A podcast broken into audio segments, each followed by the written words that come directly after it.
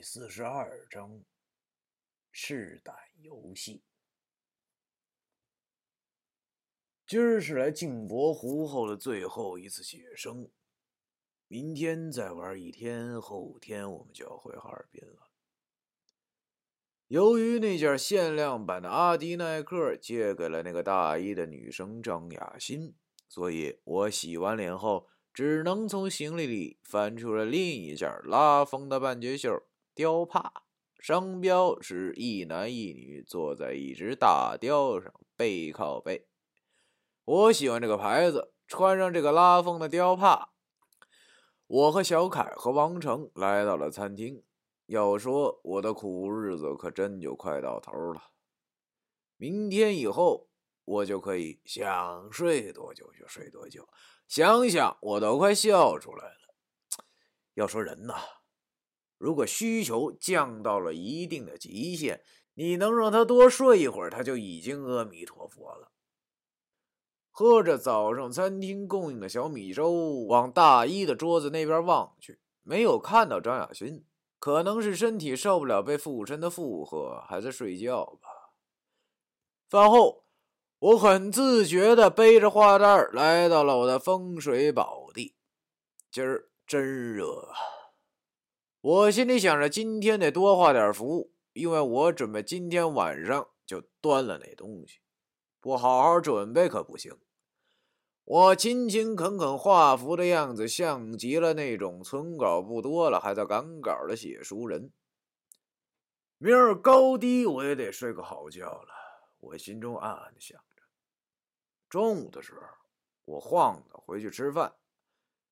今天旅馆好像刚采购回来，我们吃上了新鲜的蔬菜炖鱼，桌子中间还放了一盆一锅出。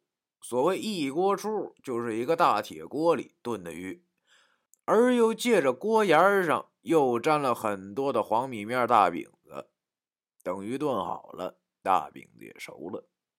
这时的大饼子里渗透着鱼肉的味道，很香。这让我们这些没怎么吃过粗粮的八零后们吃的很是开心呐。哥们，我照旧狼吞虎咽，不理会同桌那些臭老娘们的白眼鄙视。左手拿着个大饼子，右手夹着各种鱼肉，一个劲儿的往嘴里送。这不能怪我，我的确累坏了。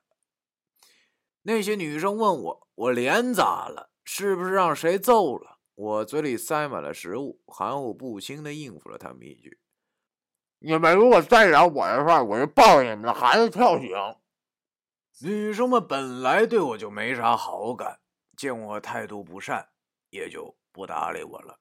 我又拿起了一个大饼子，正要往嘴里送时，忽然身后传来了一个很好听的声音，细细的。听得我心里直痒痒。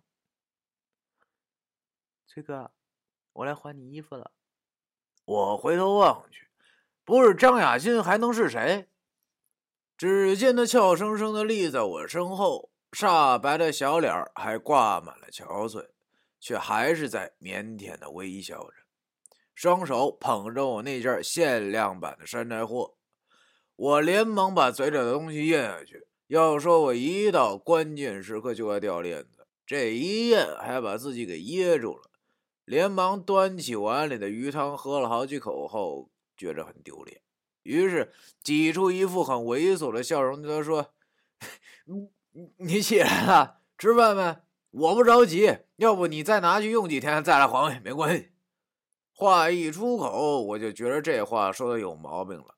只见张雅欣的小脸一下就红了。她低着头，把衣服递给我后，轻声地说：“谢谢，不用了，谢谢你。”说完后，他一路小跑回到了大衣那边的桌子。我手里捧着这件衣服，半天没回过神儿。等我转身的时候，才发现桌子上的人都愣住了。他们好像都不相信啊，我这个脏鬼猥琐男会有如此艳遇。那些女生又开始在背地里扯起了老婆舌。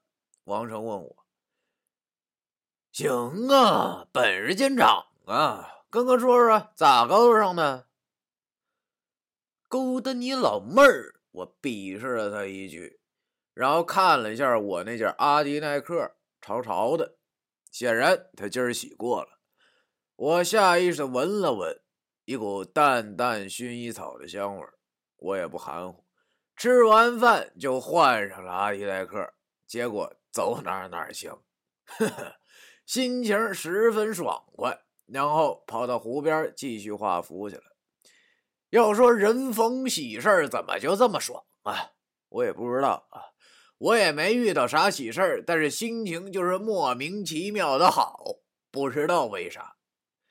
望着太阳落到了湖的另一边，我心想：今晚终于到了。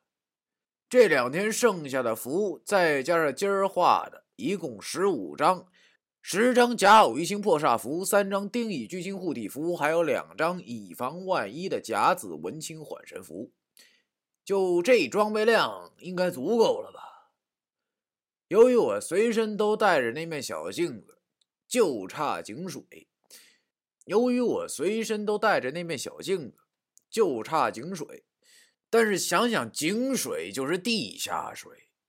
这里这么大个湖，用湖水也应该行吧？就等晚上了。我又用了半个小时，涂了一张差不多能通关的水粉来应付刘明明。再怎么说，不画一张差不多点的画也说不过去啊。晚饭后，刘明明继续作品解析。今天的他很好奇，问我：“哎，你的日出东方系列呢？”我笑了笑，没回答他。刘明明点评完毕，没有像前几天那样放我们集散，而是露出了一副极其猥琐的小脸，问我们：“今儿真他妈热，你们说呢？”我不知道他又有什么阴谋，于是回答他：“是啊，真他妈热。”他笑着对我们说：“那咱晚上玩点让人凉快的游戏啊。”我操！